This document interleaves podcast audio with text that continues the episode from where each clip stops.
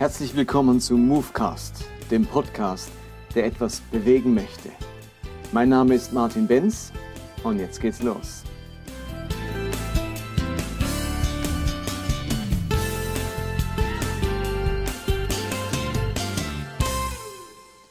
Willkommen zu Movecast 19.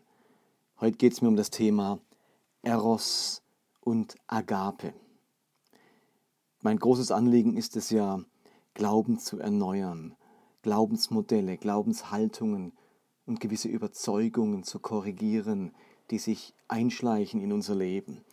Und etwas, das mir geholfen hat, meinen Glauben ziemlich auf den Kopf zu stellen, war die Wahrnehmung oder die Unterscheidung zwischen Eros und Agape. Ähm, ich habe das mitbekommen während meinem Theologiestudium ganz prägend ist ein Buch von Anders Nygren, das nennt sich Eros und Agape. Und äh, das war so der ausschlaggebende Punkt. Einer unserer Professoren hat darüber berichtet, hat uns das erläutert und es hat mich damals getroffen wie ein Blitz und ich habe ähm, etwas ganz Tiefes verstanden, das mich seither nie mehr verlassen hat und sicherlich wie eine Wurzel ist für viele spätere Entwicklungen, weil ich hier etwas verstanden habe, das mir vorher einfach so nicht bewusst war. Zunächst einmal können wir sagen, dass Liebe das entscheidende Motiv, das entscheidende Thema unseres Glaubens, unseres Gottes in unserer Bibel ist. Im ersten Johannesbrief heißt es in Kapitel 4, Vers 8, wer nicht liebt, hat Gott nicht erkannt, denn Gott ist Liebe. Oder in 1. Korinther 13 steht, was für immer bleibt, sind Glaube, Hoffnung und Liebe, diese drei. Aber am größten von ihnen ist die Liebe. Und als Jesus gefragt wird, ob man das gesamte Gesetz, also die Essenz des Judentums zusammenfassen kann in ein Gebot, dann ist es das Liebesgebot, das Jesus formuliert. Gott lieben von ganzem Herzen, mit ganzer Seele und mit ganzem Verstand und den Nächsten lieben wie sich selbst. Die Liebe ist das zentrale Thema und wir wissen dann aus dem Korintherbrief, dass Paulus sagen kann, ich lese es mal kurz vor, wenn ich in Sprachen rede, die von Gott eingegeben sind, in irdischen Sprachen und sogar in der Sprache der Engel, aber keine Liebe habe, bin ich nichts weiter als ein dröhnender Gong oder eine lärmende Pauke. Wenn ich prophetische Eingebungen habe, wenn mir alle Geheimnisse enthüllt sind und ich alle Erkenntnisse besitze, wenn mir der Glaube im höchsten nur denkbaren Maß gegeben ist, so dass ich Berge versetzen kann. Wenn ich all diese Gaben besitze, aber keine Liebe habe, bin ich nichts.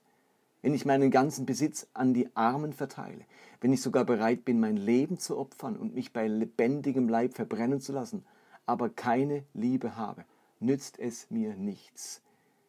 An dieser radikalen Aussage des Paulus merkt man, dass nichts an der Liebe vorbeigeht. Es gibt keine Alternative zur Liebe. Man kann die Liebe durch nichts ersetzen, durch nichts kompensieren.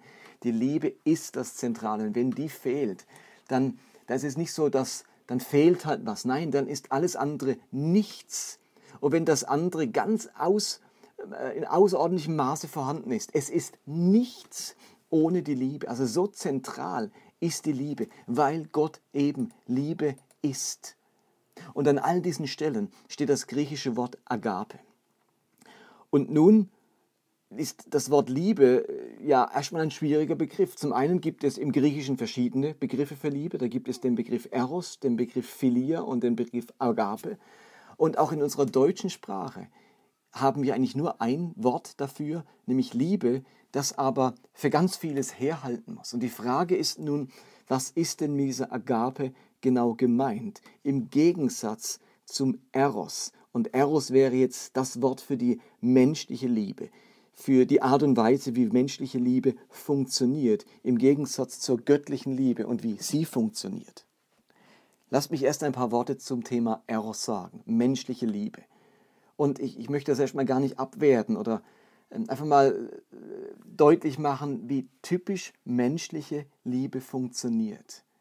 Eros, das ist auch Liebe. Aber Eros ist eine Liebe, die vom Wert ihres Gegenstands motiviert ist. Also Eros stellt den Wert eines Menschen fest, wie liebenswert ist er und entsprechend lieben wir. Also Eros ist motivierte Liebe. Sie, sie, muss motiviert werden von ihrem Gegenüber, indem das Gegenüber nett, lieb, freundlich, höflich, sympathisch ist, äh, gut drauf ist, hilfsbereit ist, was auch immer. Ich stelle beim anderen, oder vielleicht bemitleidenswert oder arm oder äh, in Not. Auf alle Fälle ist Eros immer motivierte Liebe. Sie muss motiviert werden, sie muss ausgelöst werden. Eros braucht einen Grund. Für Eros müssen gewisse Bedingungen erfüllt sein. Also Eros ist motivierte Liebe. Liebe, die einen Grund braucht und die letztlich etwas erreichen will. Agape hingegen ist eine ganz besondere Form von Liebe. Eine Liebe, die sich durch Spontanität und Unmotiviertheit auszeichnet. Agape kommt nicht zustande durch den Wert dessen, auf den sie sich richtet, sondern sie bringt Wert beim Geliebten zustande. Also Gottes Liebe ist im tiefsten Sinne unmotivierte Liebe. Agape ist grundlose Liebe. Agape stellt nicht den Wert fest und liebt entsprechend, sondern Agape liebt einfach und stellt damit Wert her beim Geliebten. Und diese Agape, die ist für uns fast unvorstellbar, dass es unmotivierte Liebe gibt. Also für uns klingt ja unmotiviert ganz schnell so wie Gott hat keinen Bock zu lieben, er ist nicht motiviert zu lieben. Ja, das ist eben genau menschlich gedacht. Es ist tatsächlich so, Gott braucht keinen Grund, um zu lieben. Gott muss nichts Liebenswertes vorfinden. Und das steckt so tief in uns drin.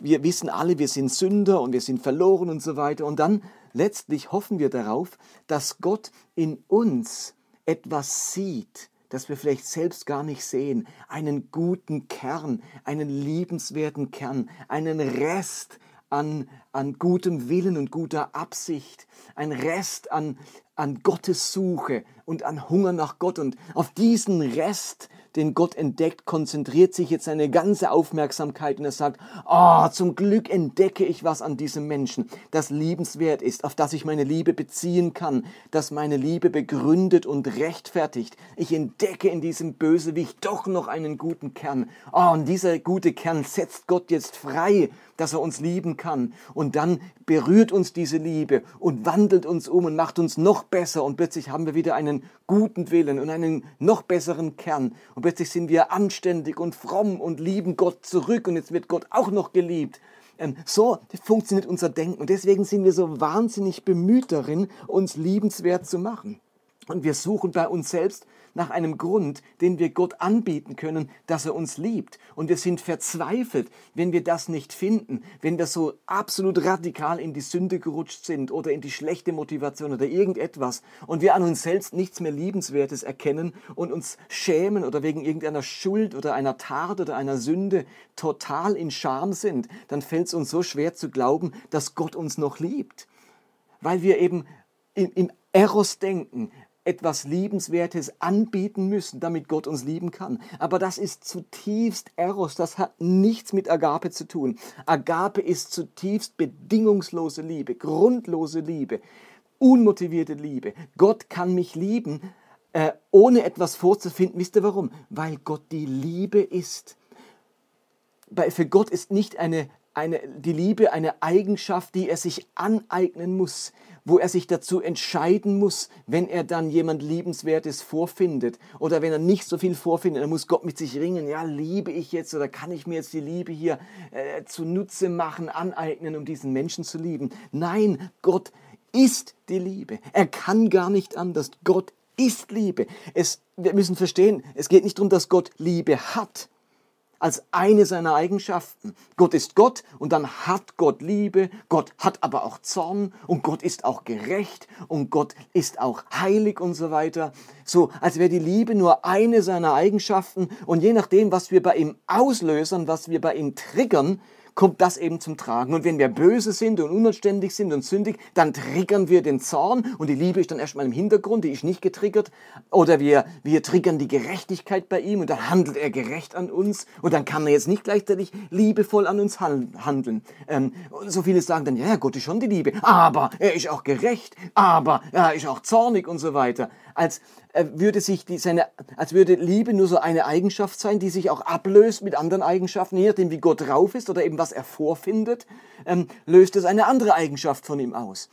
Das ist absoluter Humbug. Gott ist die Liebe. Sein ganzes Sein, sein ganzes Wesen ist Liebe und nur Liebe. Und alle anderen Eigenschaften sind nur Ausdruck seiner Liebe. Gott ist nicht lieb und gerecht. Nein, Gott ist liebevoll. Gott ist die Liebe. Und wenn Gott gerecht ist und wenn er zornig ist und wenn er barmherzig ist oder was auch immer, dann ist das alles Ausdruck seiner Liebe. Es ist nicht Liebe oder Jetzt ist er lieb und jetzt ist er zornig. Und dann ist die Liebe eben, wie gesagt, so ein bisschen im Hintergrund. Nein, er ist immer voll Liebe, 100% Liebe. Und in dieser Liebe zu uns, in dieser sich verschenkenden Liebe, ähm, kann er auch zornig sein. Aber dann ist die, der Zorn immer Ausdruck auch seiner Liebe und nicht Ersatz für seine Liebe. Professor Jörg Splet hat einmal gesagt, Eros ist das Streben nach dem, was einem fehlt und was man braucht. Agabe hingegen, hingegen ist gönnen, schenken, zuvorkommend, der andere zuerst. Und genau in diesem Sinne sagt Paulus in Römer 5, Gott hat uns zuerst geliebt. Gott hat uns geliebt, als wir noch Sünder waren. Und das bringt genau diesen Gedanken zum Ausdruck. Gott liebt uns, als wir noch Sünder waren, als er eben noch nichts Liebenswertes vorgefunden hat. Gottes Liebe ist nicht Reaktion auf etwas, sondern sie ist zuvorkommend. Sie geht voraus. Sie macht den ersten Schritt. Agape ist immer selbstlose Liebe, schenkende Liebe. Der Agape geht es nicht darum, selbst geliebt zu werden. Gott liebt nicht, um wieder geliebt zu werden. Und ich finde das total tragisch, dass in manchen Büchern, die ich gelesen habe und so weiter, der, der freie Wille des Menschen damit begründet wird, Gott hat den Menschen mit einem freien Willen gescha geschaffen, damit wir willentlich, absichtlich, ich könnte sagen motiviert, lieben können, weil Gott geliebt werden will. Er wollte ein Gegenüber schaffen, das ihn liebt. Er wollte Menschen mit einem freien Willen, damit auch Gott geliebt werden kann, dass wir ihn aus freien Stücken und nicht als seine Marionetten ihn lieben können. Das ist absoluter Humbug. Ist da, was dahinter steckt? Das absolute Eros-Konzept. Das ist, da hat auch Gott Eros im Sinne von, auch Gott möchte geliebt werden. Gott möchte zurückgeliebt werden. Ja, ja, ich liebe die Schöpfung. Ja, ich liebe die Menschen. Aber ich hoffe, sie lieben mich zurück. Ich hoffe, es kommt etwas zurück. Das ist Humbug. Gott will nichts zurück. Das ist Eros. Eros liebt, weil wir etwas damit erreichen wollen, weil wir uns erhoffen, dass, dass man dann zurückgeliebt wird, dass man dann Erbarmen erfährt, dass man dann Hilfe erfährt, dass man Zuwendung erfährt, dass man sympathisch ist. So funktioniert Eros. Aber das jetzt Gott Gott in die Schuhe zu schieben, dass er die Schöpfung und die Menschen so macht, dass wir darauf angelegt sind, ihn lieben zu können, weil Gott das Bedürfnis nach Liebe hat. Nein, Eros, das ist das Streben nach dem, was, man, was einem fehlt und was man braucht. Aber Gott hat Agape und nicht Eros. Gott kann gar nicht anders als lieben. Er ist die Liebe selbst, er ist die Quelle der Liebe. Und diese Quelle, die muss man nicht zum Sprudeln quillen, äh, bringen. Die quillt von sich aus in alle Ewigkeit. Das ist das Besondere an Gott, das ist das Göttliche an Gott, dass er die Quelle der Liebe ist, eine unausschöpfliche, unaufhörliche, schenkende, gönnende Liebe zu uns Menschen. Und ganz früh in der Kirchengeschichte mischt sich jetzt Agape und Eros.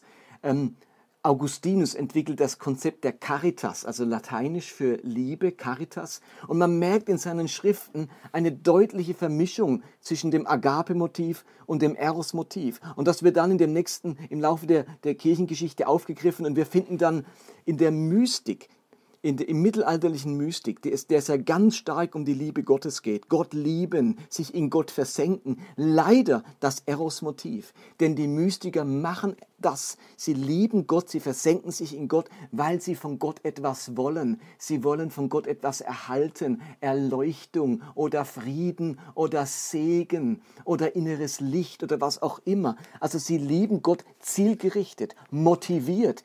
Sie wollen etwas erreichen damit. Sie versenken sich in Gott und in seine Liebe, weil sie sich davon etwas versprechen für ihr eigenes Leben. Es ist also letztlich nicht selbstlose Liebe. Und das hat die Mystik ganz stark geprägt.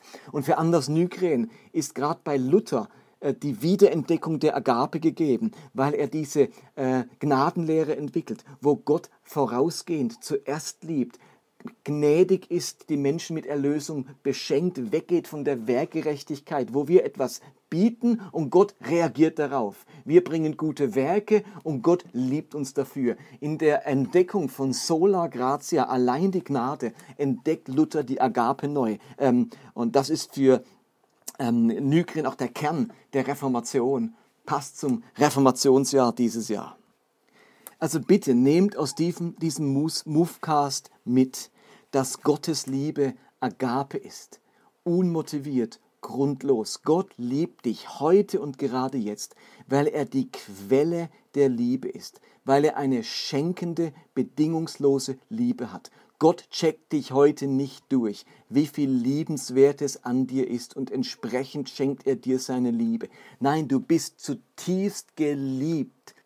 Es passiert uns so schnell, dass wir uns wie im Nachhinein dieser Liebe würdig erweisen wollen. Also wir sagen, okay, Gott liebt mich, wie erstmal vorausgehend, ich habe noch nichts zu bieten und er findet in mir auch noch nichts Liebenswertes vor, aber er liebt mich einfach. Und jetzt sind wir plötzlich den Rest unseres Lebens damit beschäftigt, uns dieser Liebe als würdig zu erweisen. Wir wollen wie Gott zum Ausdruck bringen, ja Gott, du hattest ähm, einen guten Riecher damit, dass du mich geliebt hast. Denn du siehst, was ich daraus gemacht habe. Ich habe mich deiner Liebe als würdig erwiesen. Äh, du hattest allen Grund, mich auszuwählen, zu lieben. Denn schau mal, was ich ich daraus gemacht habe, wie ich jetzt heute gut bin und anständig und mich verändert habe. Und wir wollen uns im Nachhinein der Liebe würdig erweisen. Das ist ja lieb von uns, aber komplett unnötig und es ruiniert die Agape. Sie ist und bleibt schenkende, grundlose, unmotivierte Liebe, deren wir uns auch im Nachhinein nicht würdig erweisen müssen. Und gleichzeitig macht natürlich diese Agape etwas mit uns. Wenn wir uns so geliebt fühlen, wenn wir so zutiefst angenommen sind, so bedingungslos, dann macht das etwas mit unserem Leben, dann verändert das etwas in uns und dann verwandelt uns das und wir werden selber zu Menschen, die mehr und mehr in der Lage sind, sich sich zu verschenken, zu gönnen, zuvorkommend zu sein, ähm, beim anderen eben nicht länger den Wert festzustellen und entsprechend zu lieben, sondern einfach zu lieben. Ja, mit dieser Liebe kann man den Feind lieben. Denn Agape ist im eigentlichen Sinne Feindesliebe. Gott kann den Feind lieben. Er sagt ja zu uns, liebt eure Feinde, weil das zutiefst Gottes Liebe ist. Gottes Liebe ist Feindesliebe. Und Feindesliebe hat eben die Eigenschaft, den Feind zu lieben, also jemand, bei dem man nichts Liebenswertes vorfindet, der, dem es nicht gebührt, geliebt zu werden, der ist ja ein Feind, der meint es ja schlecht mit mir, der will mich vielleicht töten oder, oder ruinieren. Und Gottes Liebe ist Feindesliebe, weil sie nichts Positives, Liebenswertes vorfinden muss. Und diese Agape befähigt uns eben sogar zur Feindesliebe. Sie will uns wegbringen von diesem Eros, diesem Spiel der Gewichtung, zahlen, zurückzahlen, geben, zurückbekommen, hoffen, wünschen und beschenkt werden. Nein, es ist schenkende, gönnende Liebe. Lasst uns in diesen Tag gehen und uns zutiefst geliebt fühlen, ohne dass wir etwas dafür bieten müssen und hinausgehen zu den Menschen und anfangen zu lieben, auch dort, wo es uns schwer fällt, wo wir nichts Liebenswertes vorfinden. Dann sind wir ganz tief in der Agape drin.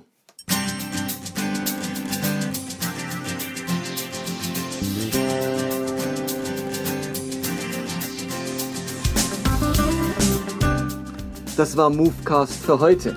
Ich hoffe, dass es etwas bewegt in eurem Leben und in eurem Glauben. Ich würde mich freuen, wenn ihr mir Feedback gebt oder Kommentare hinterlasst, entweder auf Facebook oder direkt auf der Webseite des Podcasts und die lautet movecast.podbean.com. Ansonsten würde ich mich freuen, wenn ihr diesen Podcast teilt auf den sozialen Medien, auf Facebook oder Twitter oder Instagram oder wenn ihr ihn abonniert, entweder bei Podbean selbst oder bei iTunes. Ansonsten hoffe ich, dass wir uns nächste Woche wiederhören. Bis dann, bye bye.